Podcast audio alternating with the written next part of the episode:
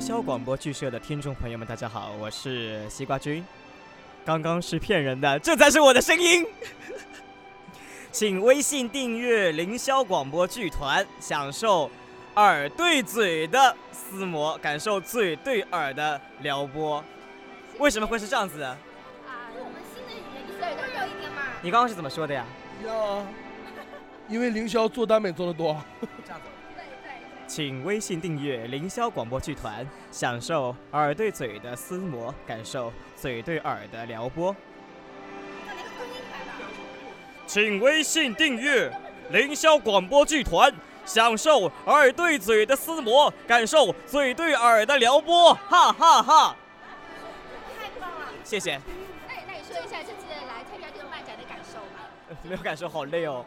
主要是因为粉丝太多了。谢谢你们，这是真的，我其他都是开玩笑可以，但是这个是真的。